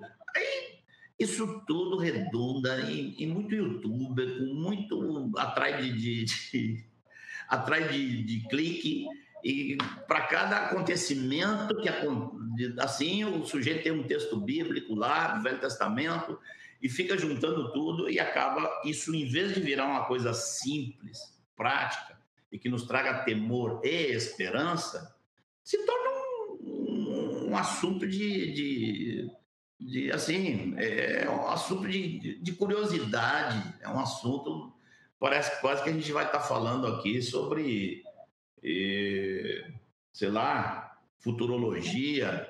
uma coisa é a futurologia, outra coisa é a profecia das escrituras. Desculpe aí, Benito, é que eu concordei demais contigo e quis calcar mais fundo. É. E ainda eu ainda diria também, também concordando com o Gil, é que realmente as circunstâncias para quando a gente estudar sobre um pouco mais sobre o anticristo, você vê que as circunstâncias para um governo único estão muito alinhadas à preparação para isso, há um clamor por é, muitas, é, muitas personalidades mundiais clamando por um governo único e condições técnicas para existir um governo único, uma economia única, uma moeda única. Então, esse alinhamento de condições está muito grande. Pode ainda demorar um pouco mais, mas, por outro lado, há condições de acontecer muito rápido algo assim. Então, a gente só está querendo ser cuidadoso, mas realmente as circunstâncias globais, mundiais, é, apontam muito a um governante assim. É, tipo, há quatro, cinco décadas, alguns começaram, né? Algumas pessoas de grande porte aí no mundo político começaram a defender a ideia da necessidade de um governo central. Hoje isso está por todo lado, isso faz parte de esquemas, faz parte de estratégias de engenharia social e coisas desse tipo. Então, eh, eh, mas nós não estamos olhando para isso, nós estamos olhando para a fé, nós estamos olhando para Cristo, nós estamos olhando para a bendita vinda do Senhor. Entendemos os sinais e olhamos para Ele, para a bendita vinda dele. É, o Linsmar Alves, 21 e 38, fez uma pergunta que eu acho que seria importante a gente é, responder. E uma coisa, viu, irmãos, nós estamos vendo algumas perguntas sendo feitas de assuntos que não dizem respeito ao que nós falamos hoje. É, não há tempo de nós estarmos aqui a, é, respondendo essas perguntas, porque isso exigiria um tempo muito grande para se explicar o assunto. Então, por isso nós não vamos estar respondendo, tá? Mas o Lins Maral, você conseguiu achar aí? Sim, tá aqui, Gil. Só serão perseguidos pelo anticristo os que não forem enganados antes. É isto? Bom, o que nós precisamos entender, amados, é que a perseguição que o anticristo vai fazer vão ser, terão duas frentes. Uma é contra os judeus, então vai ter a tomada de Jerusalém, metade da cidade será é, é, sairá para o cativeiro, né? Então, contra os judeus e contra os santos. Em Apocalipse 13, 7, menciona que ele vai perseguir os santos e muitos, inclusive, vão morrer. E nós vemos, inclusive, versículos lá em Apocalipse falando daqueles que foram decapitados, né? Mas eh, não receberam a marca da besta. Então, ele vai perseguir esses dois grupos, aqueles que são santos e os judeus. Então, é possível que aqueles que forem estão sendo enganados, como Marcos falou, já quando o anticristo se levantar na terra, talvez eles então não consigam enxergar, não consigam visualizar que que é o anticristo, que estão envolvidos já nessa mentira, nesse engano que é enviado na Terra, né? Então, acredito que a maioria desses que estão sendo enganados hoje vão ser enganados e vão acabar recebendo a marca, o número da besta depois, né? Daí a importância de hoje as pessoas já buscarem ter uma clareza, né? Não só a respeito dessas coisas que, que dizem respeito ao fim dos tempos, mas também aos princípios fundamentais, né? Que estão na palavra, o, o verdadeiro evangelho, que é o evangelho do reino, que Jesus pregou, aplicou, os apóstolos fizeram isso. Então, como Marcos muito bem explicou aí para nós. Estou reparando aqui, Gil, que o Jarnômio de Oliveira, o único Jarnômio que eu conheço é o que está lá no Ceará, deve ser ele. O Jarnômio depois de se depois poderia enfatizar mais sobre heresia e apostasia, pois muitos já se esfriam na fé. A Bíblia separa esses dois significados? É a pergunta. Não é que tem algum texto da Bíblia que separe esses dois significados. É que o significado das palavras são distintas. Não precisa um texto nos explicar essa separação Heresia tem a ver com conteúdo. Né? Heresia é aquilo que os falsos profetas ensinam. Aquilo é heresia. Aqueles que, que porventura estão em Cristo e abandonam a Cristo para seguir um, um falso Messias ou um falso profeta, este está praticando apostasia. Apostasia significa virar de costa. É você está aqui indo numa direção, você diz, não, agora não quero mais. Você vira as costas. E a heresia produz apostasia. Né? Então não tem nenhum texto fazendo a diferença dos dois. É, é uma questão de interpretar a semântica das duas das duas expressões, né? Então, o Gil explicou bem aqui que vai haver, né, e Paulo fala, né, Jesus falou e do esfriamento, e Paulo também, também fala aqui sobre a apostasia. Paulo fala lá em 2 Tessalonicenses 2. E aproveito já para responder uma pergunta de uma irmã aqui, que eu acho que é, é não sei se é irmão ou irmão, Moreira Neri. Você, ah, não, é, vocês poderiam disponibilizar todos os textos das cartas apostólicas? Só para dizer isso aqui, fique atento, porque esse vai ser uma das lições que nós vamos ter no futuro, vai ser pegar as cartas apostólicas e mostrar o paralelo dela com esses seis, esses seis eh, ingredientes em sequência que Jesus nos mostrou e Benito apresentou aqui. Depois vai ter uma tarefa mais difícil lá mais para adiante, que é fazer o paralelo de Apocalipse com essa ordem das coisas aqui. Tá? E não sei se apareceram mais perguntas depois aqui, se vocês estão vendo. É, tem várias, viu? Tem, tem uma aqui, Gil, Gil é, no minuto 21 59 de Marilúcia de Jesus Melo, perguntando se, é, não sei se Jean pode pôr na tela, Marilúcia de Jesus Melo, 21 e 59. Espera aí que eu estou encontrando já. Aqui. Isto. Mateus 24, 16 a 20 se refere a Israel ou à igreja também? Este, este é o trecho que fala da grande tribulação. Então, é, esse texto, inicialmente, Jesus está falando aos que estão em Jerusalém, porque está falando de um sítio em Jerusalém. Então, está orientando que os que estiverem na Judéia fujam para os montes, não voltem a pegar coisa alguma. Então, é, a gente vê que esta tribulação é, começa lá em Jerusalém. Mas quando a gente vai para outros textos que falam sobre esta perseguição e da grande tribulação, eu vou citar aqui só Apocalipse 7, quando João vê vê aquela grande multidão e o ancião pergunta para ele quem é aquela aquela gente. E João diz que é uma multidão de toda tribo, língua e nação e o ancião diz: Olha, esses são os que vieram da grande tribulação. Então, a gente vê que esta grande tribulação depois se estende a, a todos os santos, de todas as nações, de todas as línguas e de todas as tribos.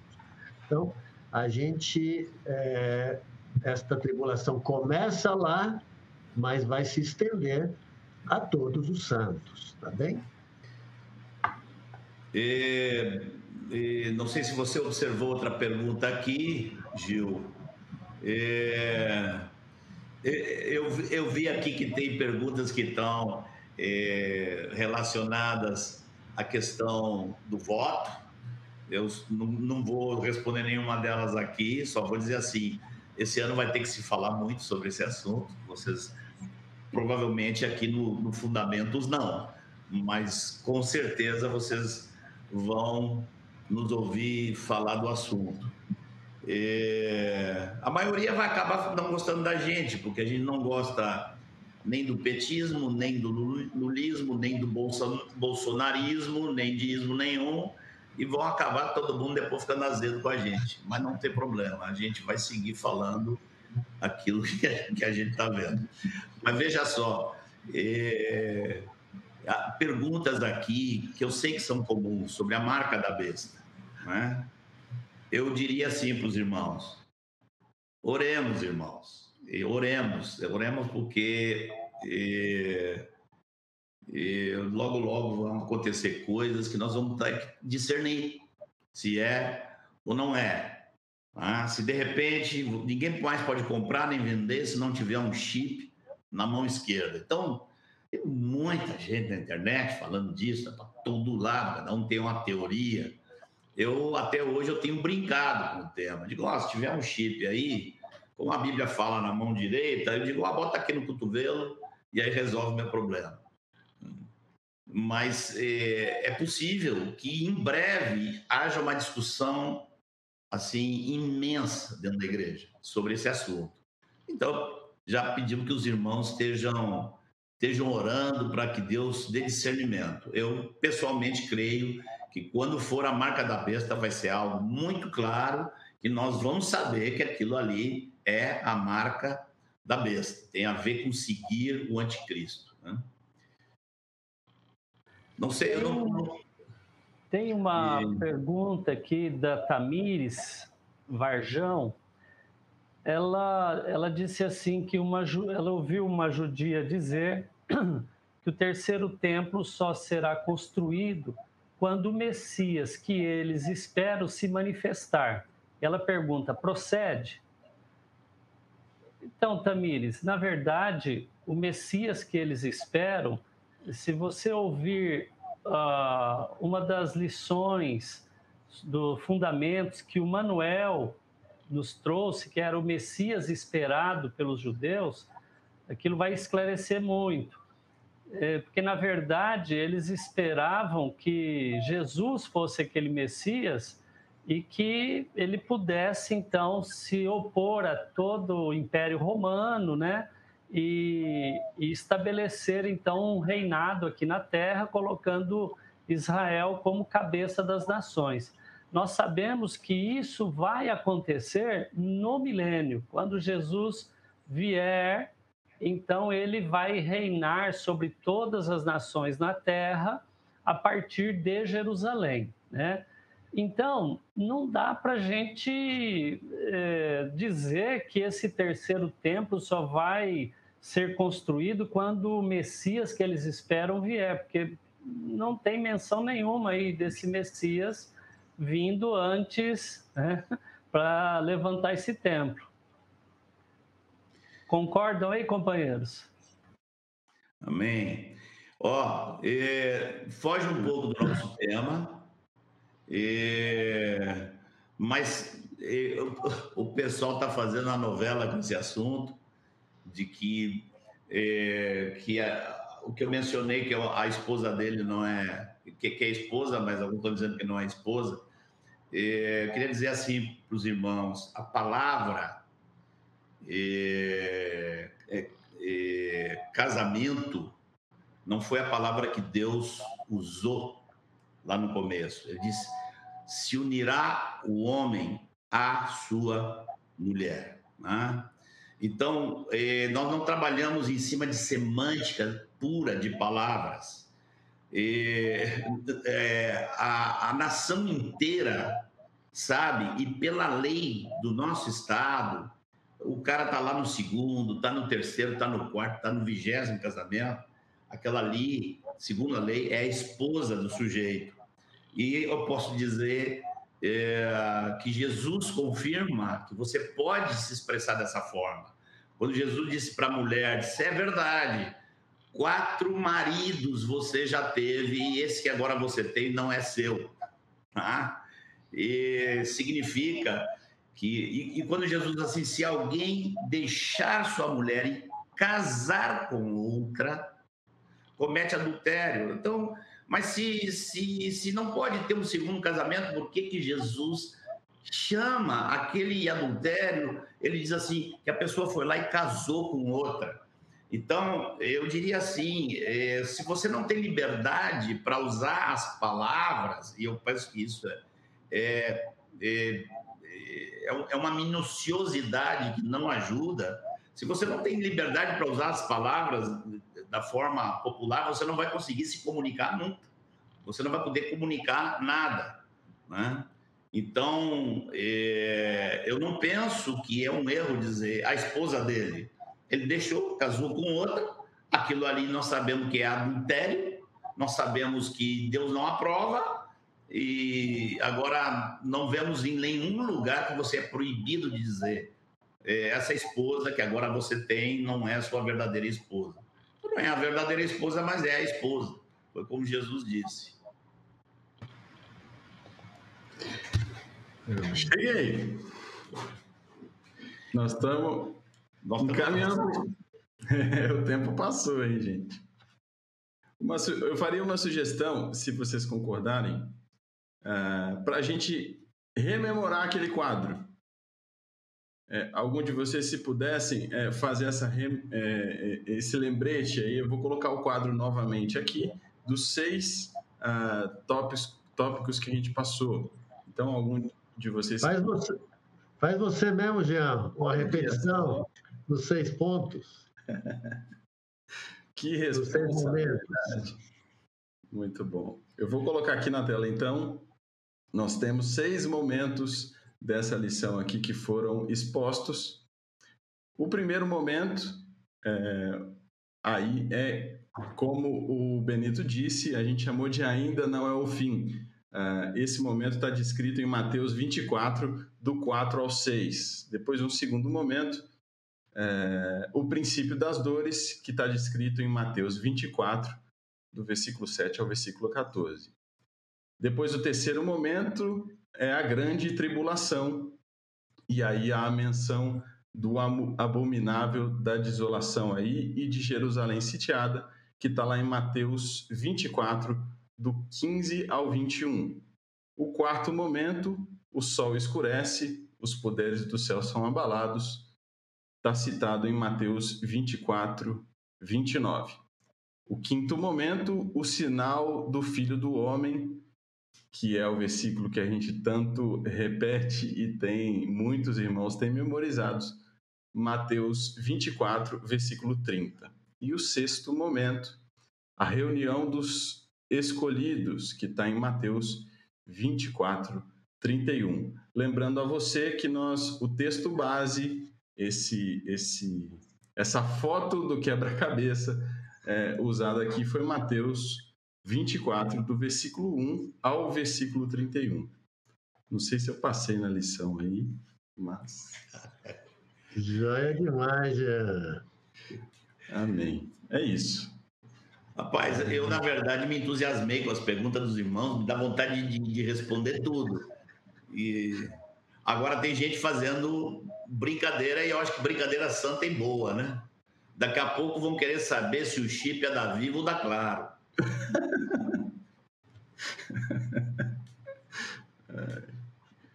Bom, é, se vocês tiverem algum acréscimo ainda para fazer, nós estamos.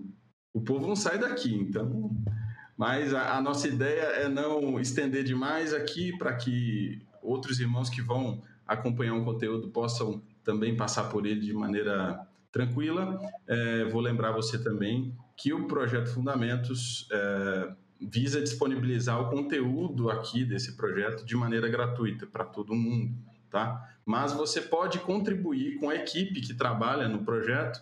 Nós temos muitos irmãos voluntários, mas tem alguns serviços que nós precisamos para hospedar isso tudo aqui que tem um custo. Então você pode contribuir financeiramente para fazer ser acessível a quem não tem condição de contribuir. Então, lá no fundamentos.me, que é o nosso site do projeto, tem uma opção que é de apoiar, apoie. E lá você pode, tem cinco opções para contribuir. Lembrando sempre que toda a contribuição do projeto é utilizada para manutenção do projeto, para o projeto ser desenvolvido. Tá? Então, esse era o meu último recado e também lembrar você de comentar no vídeo no final da transmissão. Não se esqueça disso. Amém. Jean, eu acho que eu tenho algo mais que eu gostaria de dizer. Esse termo, esse, esse tema que nós estamos tratando, ele realmente, nós estamos procurando ver a simplicidade com que Jesus tratou. Agora, nós não podemos negar o fato de que ele é amplo nas Escrituras. Por isso há muitas perguntas, por isso existem muitas teorias, pelo fato de que ele é amplo. E eu, então, não, não, não estou me incomodando que hoje essa live saia um pouco mais longa. Eu queria ah, salientar, eu queria, antes da gente encerrar, é, dizer assim: aqueles que talvez nunca tiveram envolvidos no mundo teológico das profecias, aquilo que é chamado de conhecido como escatologia.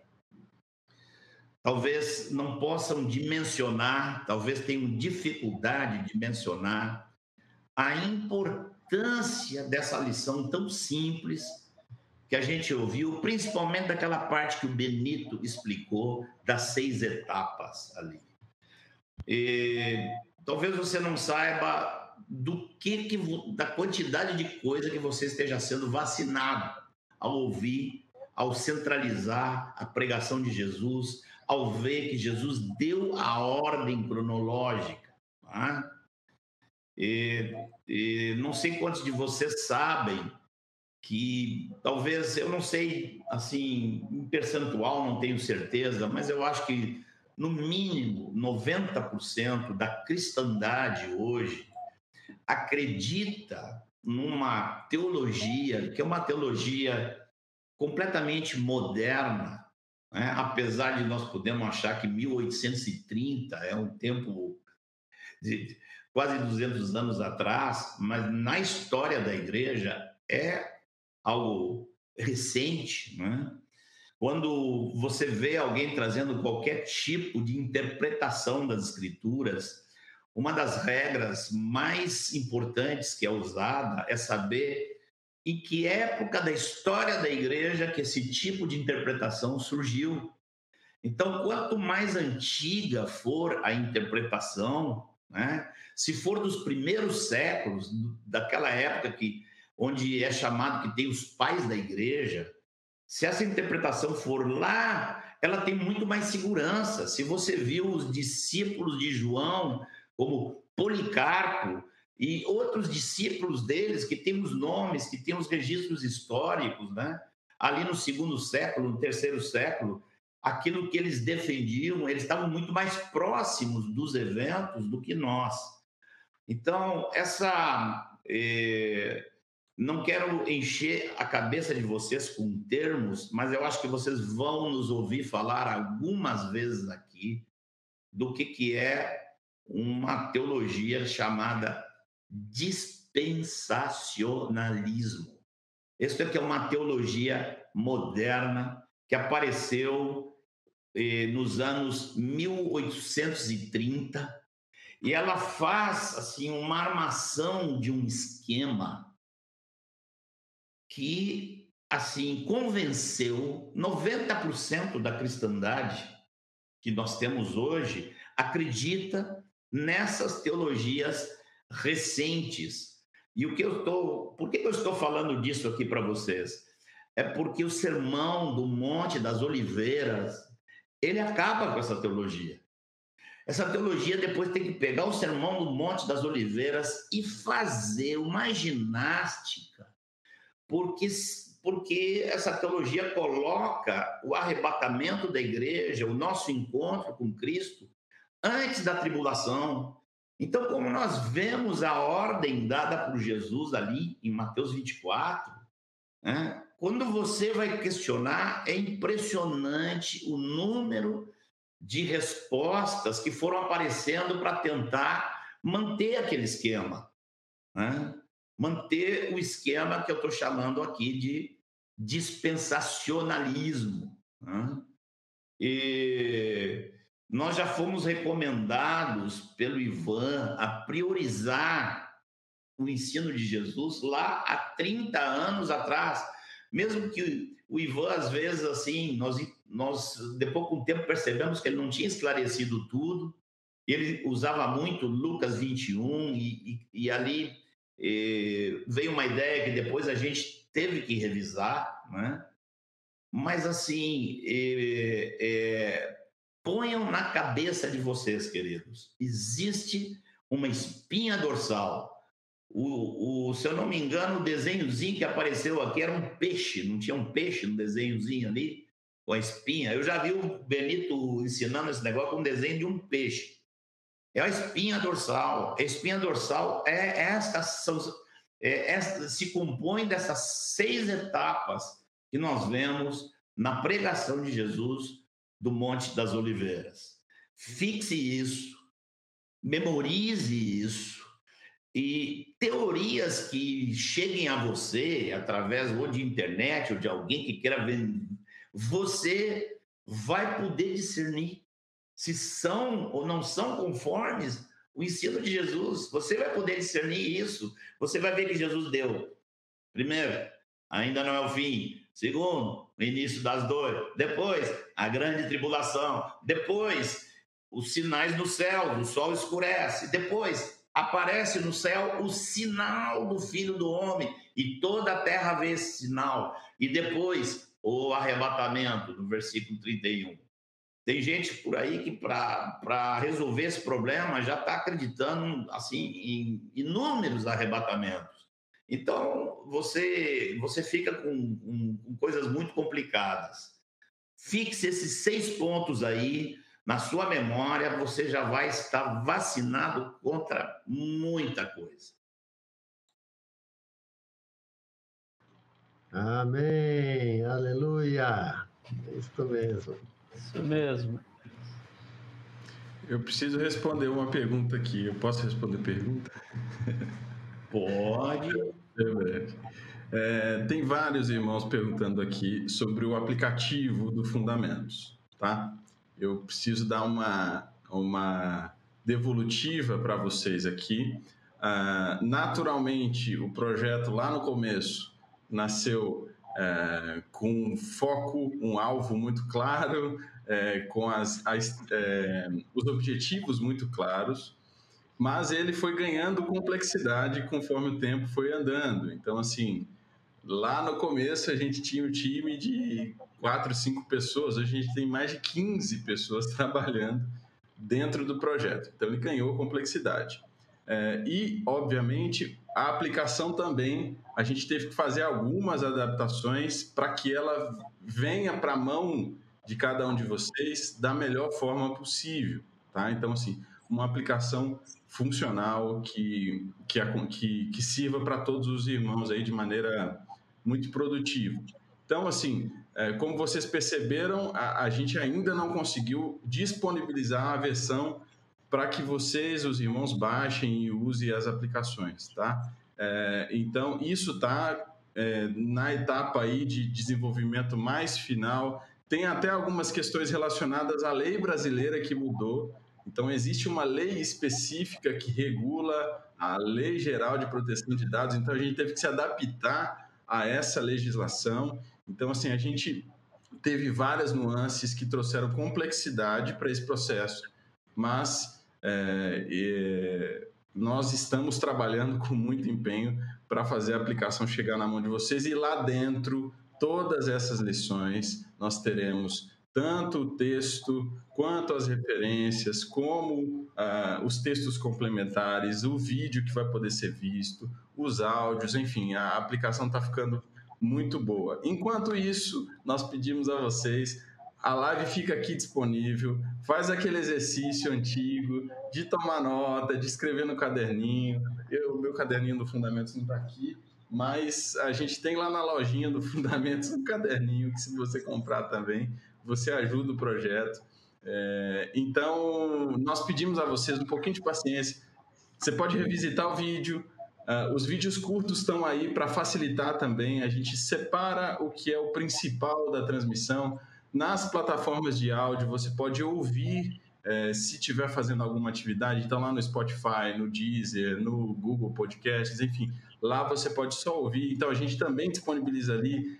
As transmissões, os vídeos curtos estão com legenda em inglês, em espanhol, também tem a legenda, uh, perdão, também tem a tradução em Libras. Então, enfim, nós estamos trabalhando aqui da melhor maneira para fazer chegar a vocês o conteúdo mais é, usual possível, mais fácil de usar. Então, por enquanto, é, nós pedimos um pouquinho de paciência. Também o PDF vai estar disponível no aplicativo, você vai poder baixar o PDF, imprimir e tudo mais.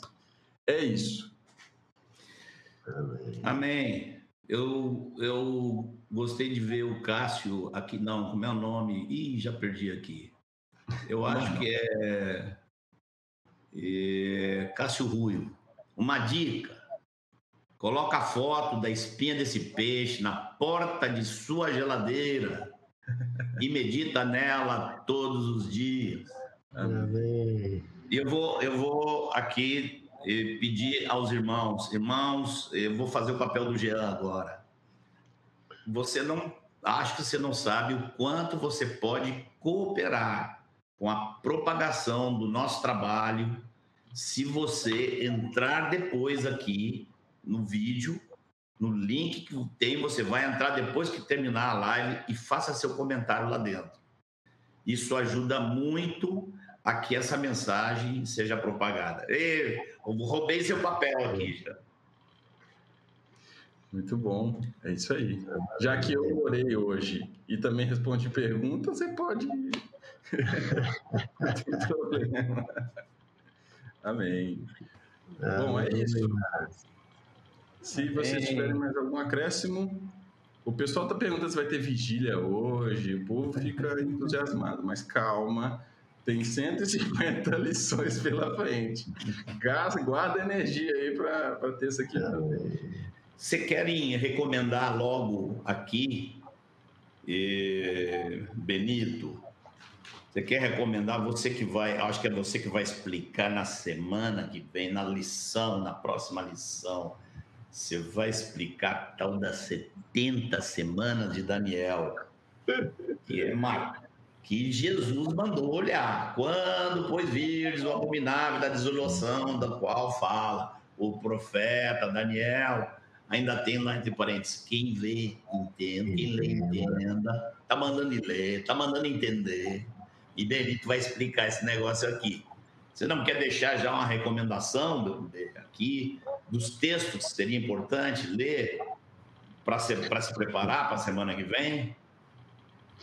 Olha, se os irmãos estão muito animados, eu diria aproveite para ler o livro de Daniel todo.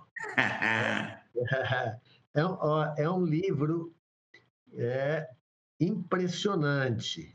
Se os irmãos forem atentar para a quantidade de profecias e predições que foram trazidas ali por Daniel e se cumpriram, você vai sair cheio de ânimo e fé vendo a soberania do Senhor na história.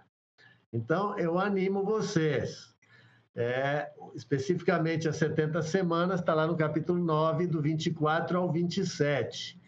Mas, é, se os irmãos quiserem ler para compreender todo o contexto, vão ser muito edificados, é, sem dúvida. não sei, depois a gente pode definir melhor o conteúdo do que a gente vai tratar. Mas, assim, vamos dizer assim, os entusiasmados leem Daniel inteiro. Mas os é. demais todos que não puderem ler Daniel inteiro é tarefa mínima. É Daniel 9. Do 24 ao 27. Do 24 ao 27. É melhor ler desde o 20, para o, é, o contexto da profecia toda, né? Que a, o relato de Daniel é, é bom ler desde o versículo 20. A profecia está no versículo 24 em diante vai ser muito útil se você der umas, umas 20 lidas nesse texto aí. E também é bom dizer para eles que nessa profecia aí tem o efeito montanha. Nós também é. deveremos estar mencionando, explicando para vocês o que é esse efeito montanha na profecia. Bom. Bom demais, Bom demais. Falta Edmar aqui para dizer bom demais. Acho que ninguém consegue superar ele no bom demais. Rapaz, nós sem o Edmar, nós ficamos igual navio sem âncora. Nós estamos navega para cá, navega para lá. Nós estamos soltos aqui. Uma, uma campanha, volta Edmar, mas volta quando você estiver melhor. Amém. Aleluia. Muito bom. Amém. Então, Amém. fica aqui o nosso, nosso boa noite, nossa nosso desejo de que você tenha eh, toda uma semana cheia de Jesus e Amém. que nós estaremos nos vendo aqui novamente daqui a uma semana. Estamos outra vez juntos aqui, pela graça do Senhor. Amém? Amém. Abraço. Amém, irmãos. Compartilhem uns com os outros durante a semana. Tenham a alegria de testemunhar sobre a volta do Senhor com os de fora também que seja um tema que permeie nossas conversas, nossas orações, nossos cânticos, nossa alegria, nossa proclamação do Evangelho. Um Amém. abraço. Abração a todos. Abraço, querido. Amém. Paz.